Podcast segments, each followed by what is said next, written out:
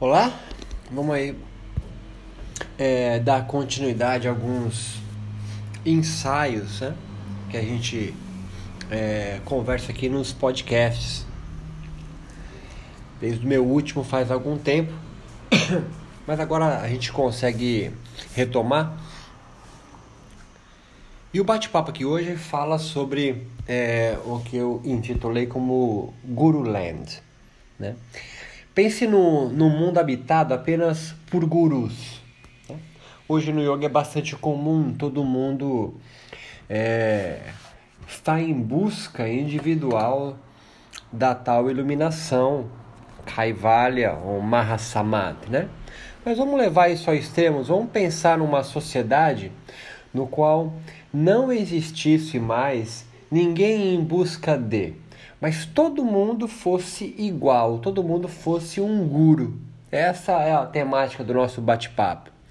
Como seria ver uma sociedade onde todas as pessoas fossem iluminadas? Onde todos vivessem seus verdadeiros eus? Haveria escassez de discípulos, certamente. Mas existiriam gurus sem ter quem guiar, ou seja, a noção de guru existe sem o discípulo? Seria tão utópico quanto uma sociedade sem classes de Marx. E a análise aqui pode revelar a importância deste grupo social, os gurus, ou clero, como eu vou chamar, e a hipocrisia de tantos falsos gurus, mas também de tantos é, discípulos que dizem dispensar a presença do guru. Então perceba, o texto não vai fazer uma crítica aos falsos gurus. Isso é muito batido. É óbvio que existe, mas também como existem falsos empresários, falsos advogados, pretensos professores. Né? Mas, sobretudo, a hipocrisia é, e o cinismo de quem, de, de quem se coloca no yoga como cético. Né? Cético a quê? Sobretudo ao último niyama, né? a entrega da sua vida e total consagração a Deus. Ishvara, né? ou Isvara, ou Ishvara. A palavra guru pode ter algumas definições, e a mais comum é a do mestre espiritual, mas também pode designar aquele que traz luz à escuridão. Outra definição possível é aquele que detém influência na formação do devoto, do discípulo, do praticante, de quem está em busca do yoga, de forma geral, podemos afirmar que não haveria a figura do guru, mestre, iluminado, autorrealizado, sem a sua contraparte, o discípulo devoto, o que busca iluminar sua realização de si mesmo. Isso é quase óbvio, né? Porque se não existisse isso, nem as escolas de yoga existiriam, nem as tradições de yoga existiriam. Ninguém faria exegese das escrituras de Patanjali, né? Em suma, daquele que vive a vida transcendente, é a verdadeira busca, verdadeira é, é, é, é importância do, do yoga existir. Guru não é perfeito, mas representa ou deveria representar o bem. Então aqui é uma, é uma é, acho que merece um, uma nota de rodapé. Então o guru não necessariamente ele tem que ser perfeito, mas ele deve representar, guiar ou deveria ser o caminho do bem, da moral, do que é certo fazer.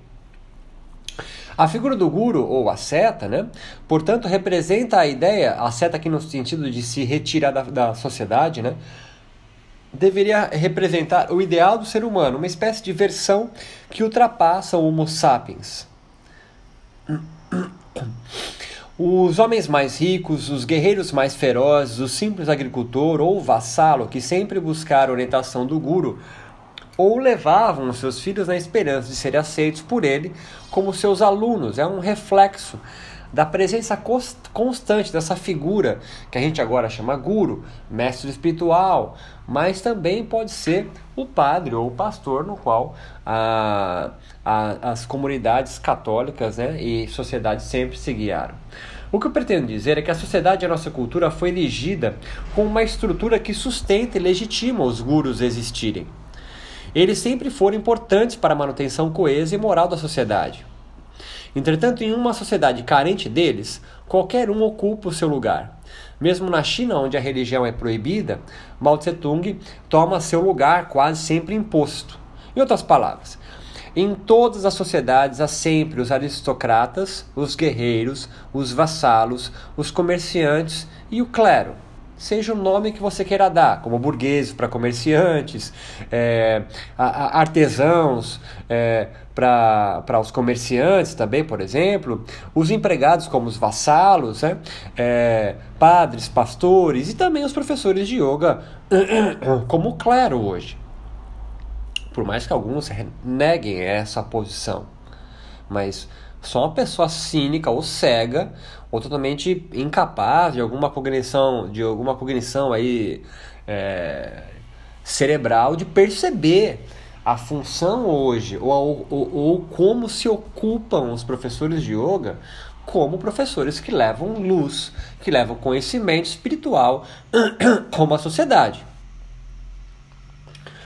Dentro deste grupo, é, dentro do clero, então, podemos distinguir entre os sacerdotes, os místicos e os profetas.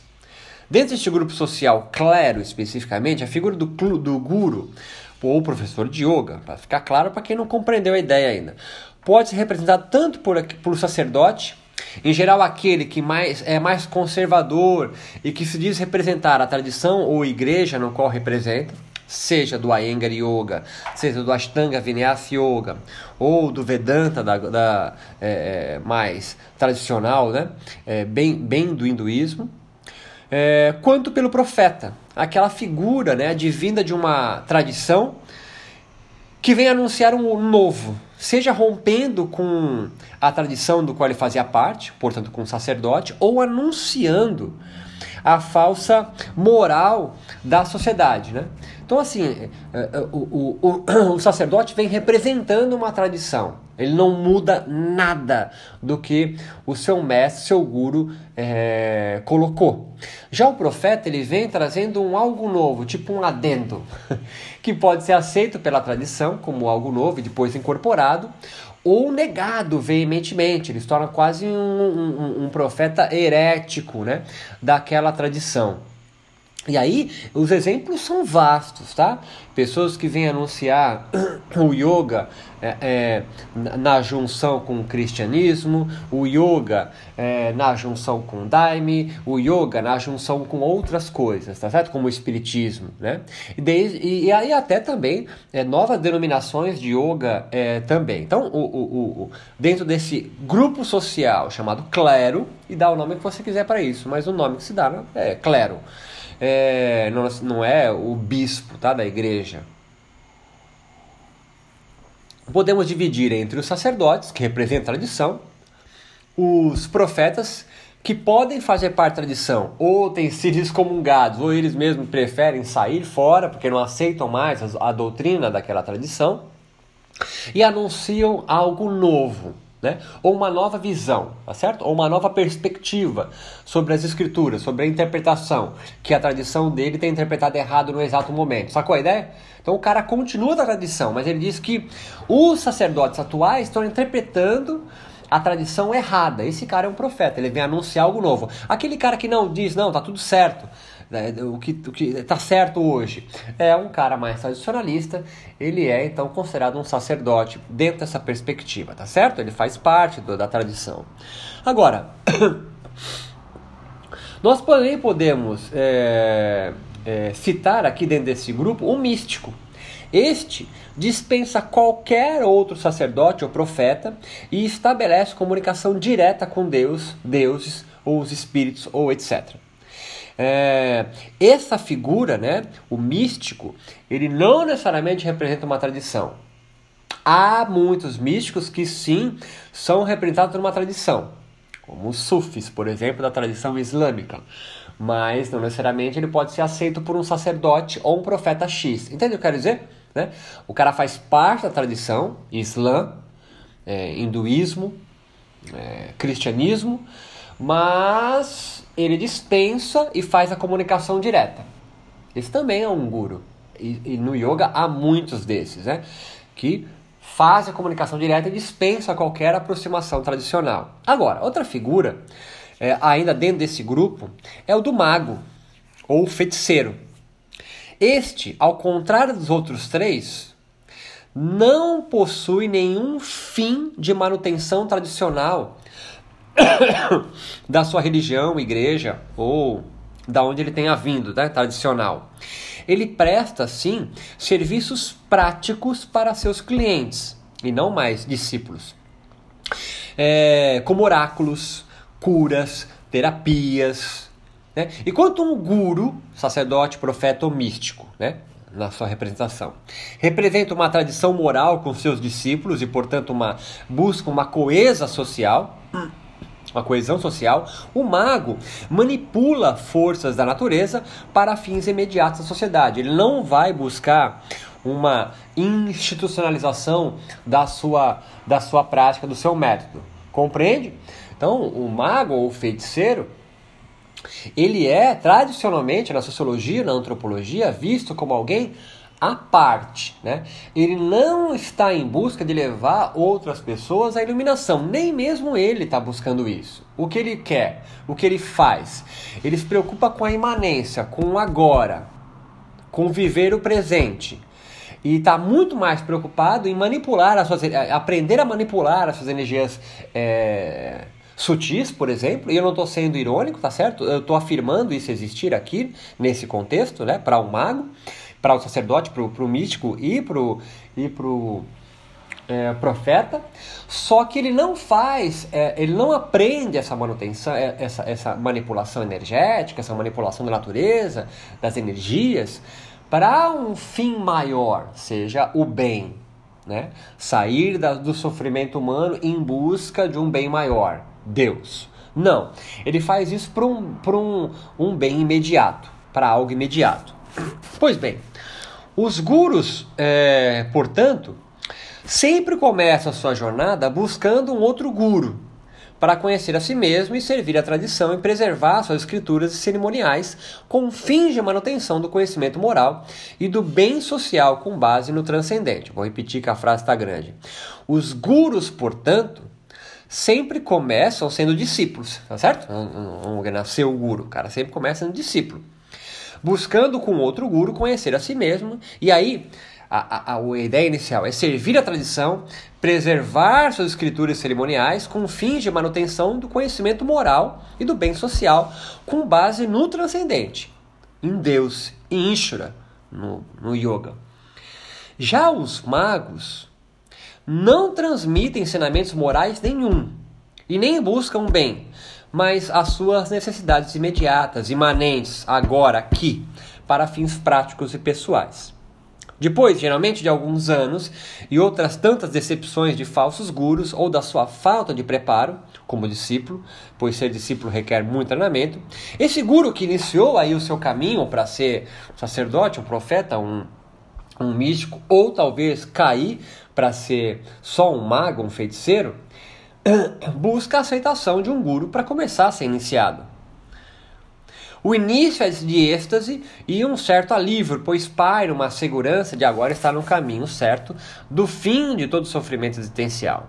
Mas não é bem assim. Uma segunda etapa é o ceticismo, que descamba geralmente para o cinismo depois, que pode abater os discípulos recém-chegados. Sim, depois de tanto buscar e serem rejeitados, os discípulos, aspirantes a serem guru, iniciam debates racionais sobre os métodos e conhecimentos do seu guru e contrasta essa tradição que é, com outros valores. Isso é normal acontecer. E não há nenhum guru de verdade que não tenha duvidado em algum momento do seu processo as palavras do seu guru ou da sua tradição espiritual religiosa. Isso faz parte, senão você vira um cara cego.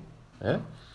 Mas chega finalmente o momento da passagem, quando discípulos, é, é, depois de anos de treinamento, cai de joelho aos pés do seu guru, chora copiosamente e se rende ao grande mistério, a Deus ou algo similar que a sua tradição representa. Mas nunca cairemos aos pés de outros sapiens igual a nós esse é o ponto de virada que você tem que entender. Nós nos curvamos sempre a algo que tem a ser maior do que a gente, representar o pai, a mãe, o eterno, imaculado, etc. Por isso que as sociedades mantêm seu clero sempre vivo, seja congregado por sacerdotes, profetas desgarrados da igreja ou na figura de místicos que entram em conexão divina de forma direta. Pois a outra opção é adorar a magos que não possuem a força tradição e das suas escrituras sobre o melhor da vida. Os magos ou falsos gurus, né? o mago não é um faz parte do clero, ele é um falso guru, se se, se, se, se mostrar como guru, né? É, só podem transmitir fórmulas mágicas e alguns parcos signos símbolos né, de cura ou adivinhação, pois não ocupam a posição social de manutenção da verdade, eles não se preocupam com isso.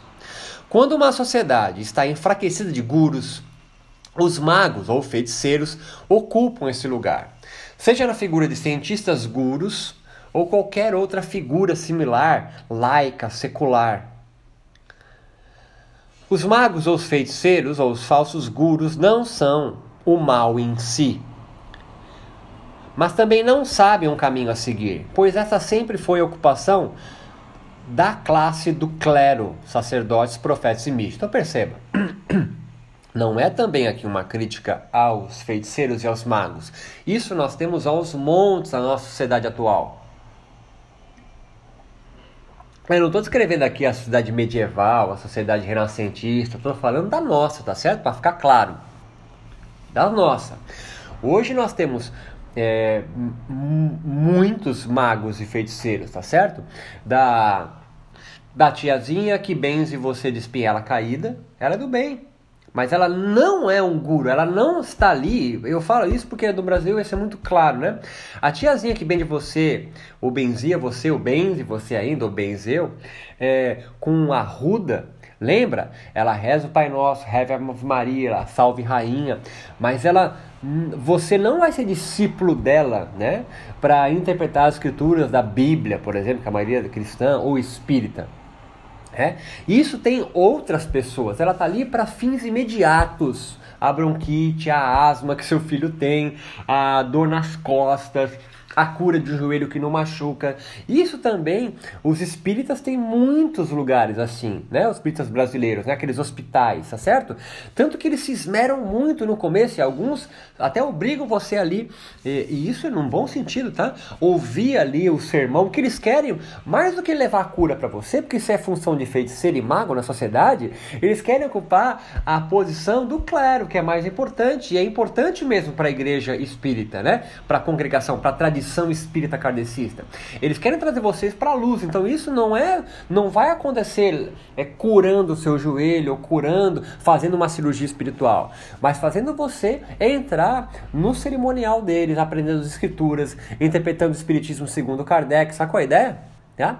Os magos, portanto, e no yoga tem muito, vou dar alguns exemplos aqui, aqueles caras que fazem workshops finais de semana que só te ensinam a fazer respiratórios, crias e alguns asanas, né? Nem tocam nas escrituras. Eles são magos, eles são feiticeiros. Te ensinam alguma, a, a, algumas técnicas de manipulação energética. Ficam no capítulo 3 de Patanjali, sacou? Vibhuti-pada, aquele que ensina os siddhis, os poderes que vai adquirir com a prática. É isso. Né? Se Patanjali colocou isso no terceiro capítulo, chama o capítulo da humildação, né? Ou seja, ele vai deixar claro para você que esses poderes que você pode vir adquirir, aí que o yoga chama de siddhis, é só parte do caminho, porque o último capítulo, que é Kaivalya Pai, da libertação, esse é o fim, esse é o caminho do bem, do fim do sofrimento, da aflição, dos kleshas, sair da roda de sansara, né? Então, é,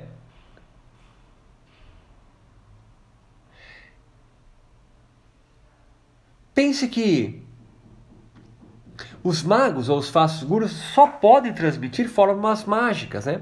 Quando uma cidade está enfraquecida, eles ganham muito mais clareza na sociedade. Eles não são o mal em si, mas não sabem um caminho para o fim do sofrimento. E o guru que falha? Este era um falso guru e todos os seus discípulos vão buscar amparo em outro guru, ou se formam ao lado de céticos e trágicos. Né? Os céticos, trágicos e os cínicos é, desmascaram os magos travestidos de guru. Né? Essa é a função destes. Né? Se proliferam quanto mais um falso clero se instala na sociedade. Imagine que não houvesse mais os céticos e os trágicos, né? e nem os cínicos, por exemplo. Enquanto os céticos alimentam infantilmente uma certa esperança de verdade na ciência, os trágicos compreendem a vida um caos e se divertem com isso, dançam sobre o precipício da morte.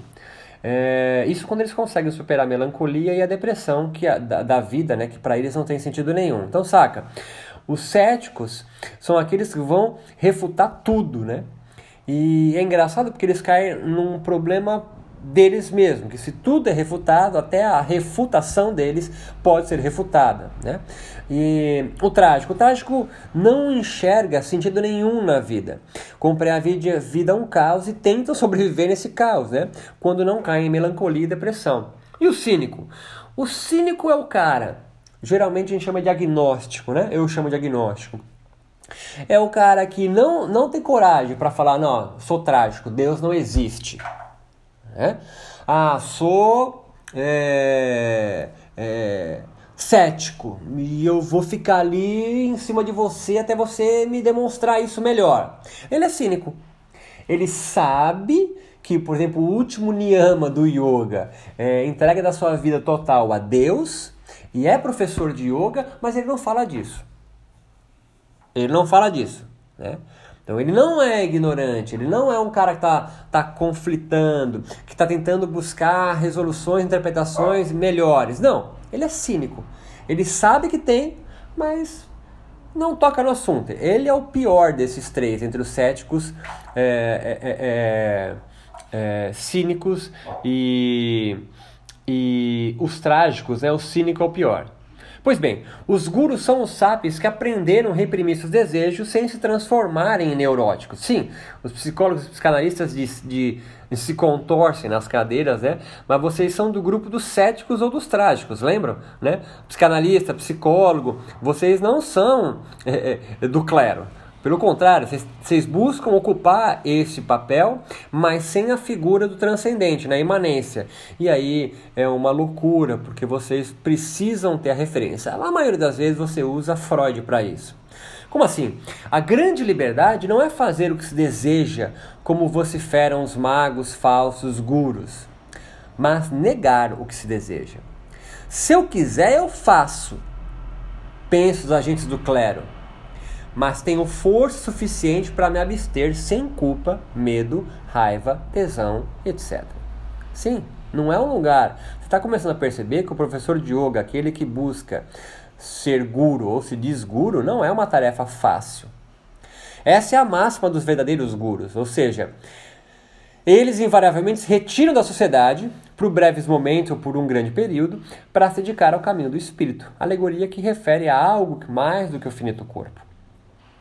Eles estão em busca de responder às perguntas por que eu sofro. E essa é a razão dos gurus existirem. Eles conduzem a si mesmo e outros, senão os gurus seriam extintos do planeta, assim como foram os Neandertais, a este lugar sem dor. Percebe? A função social do guru, clero, profeta, mago, mago não, profeta, é, sacerdote, é, ou místico é, é conduzir a quem os busca ao fim do sofrimento. Mas imagine uma sociedade onde não existisse mais os gurus. Como seria a cultura desse povo?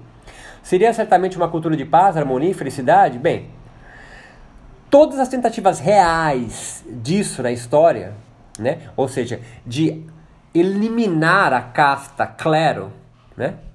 É não conduziu a isso, mas sim é, uma liberdade restringida. China, Coreia do Norte, Cuba e ex-União Soviética são exemplos reais disso. Levi-Strauss conta em seu Feiticeiro e a Sua Magia a história de um integrante de uma tribo cético, né, um, um, um jovem cético de uma tribo, quanto à veracidade dos xamãs da sua cultura. Para desmenti-los, desmenti-los, aceitou o convite para ser iniciado é, né, na tradição de cura desse povo. Após algum tempo de iniciado, percebe que o ritual de cura que aprendera, mesmo não acreditando, vem produzindo alívio para muitos de sua tribo. Em pouco mais de dois anos, começa a perguntar se não havia desenvolvido mesmo algum tipo de poder que o permitia curar seus companheiros. Em um filme recente, o Kumaré, acontece algo similar. É o ator de, de origem indiana, mas norte-americano, que pensa desmarcar, desmascarar os falsos gurus indianos que tanto os norte-americanos é, idolatram, né? Começa a se perguntar se ele era mesmo alguém dotado de poderes singulares de cura depois de algum tempo é, é, sendo, sendo cínico. A questão é que não existe, nunca existirá uma sociedade sem a caça do clero, do guru. Seja sacerdote, brahmane, místico, xamã ou profeta. E numa sociedade pretensamente laica e secular como a que vivemos, onde as religiões tradicionais romperam sua legitimidade para alguns de seus membros, qualquer porcaria tem ocupado esse lugar milenar seja um idiota vestido de açafrão, com um cordão branco cruzado no corpo, ou alguns outros imbecis cientistas de Aleco acreditando que encontraram a resposta boa-vida em nove lições ou em quatro ou cinco, seis, vinte e cinco artigos científicos publicados na Nature. A figura do sacerdote do yoga precisa retornar para que os praticantes de yoga não se percam entre tantas interpretações leigas e idiotas das escrituras e práticas corporais, as mais tapafúrdias que sejam. Mas o guru surge depois de muita reflexão e experiência espiritual verdadeira. Mas a falta deste inunda-se de todo tipo similar. similar. E você? Bom, você ou desconfia de todos ou mergulha de cabeça no primeiro que lhe dá o nome iniciático, ou, na pior das hipóteses, vira cínico. É necessário que, para quem busca o yoga como caminho verdadeiramente espiritual, compreenda se é que existe um outro, né? Senão vira Pilates, né? Se você pratica yoga que não tem como função, como tem foco o caminho espiritual, você faz o quê? Você faz Pilates. Né? Se você faz asanas, pranayama, cria, canta mantras, fica de cabeça para baixo e, e faz isso sem nenhuma base nas escrituras, está fazendo ginástica. Acho que o CREF, o Conselho Regional de Educação Física, tem que realmente fiscalizar as práticas de yoga, se for nesse sentido. É necessário para quem busca o yoga como caminho verdadeiramente espiritual, compreenda que são anos de estudo, reflexão e prática. Mas para quem visa algum corpo saudável, qualquer coisa serve, mesmo que seja adquirir alguns siddhis, poderes mágicos que não levam a compreender nada, mesmo que ocorram.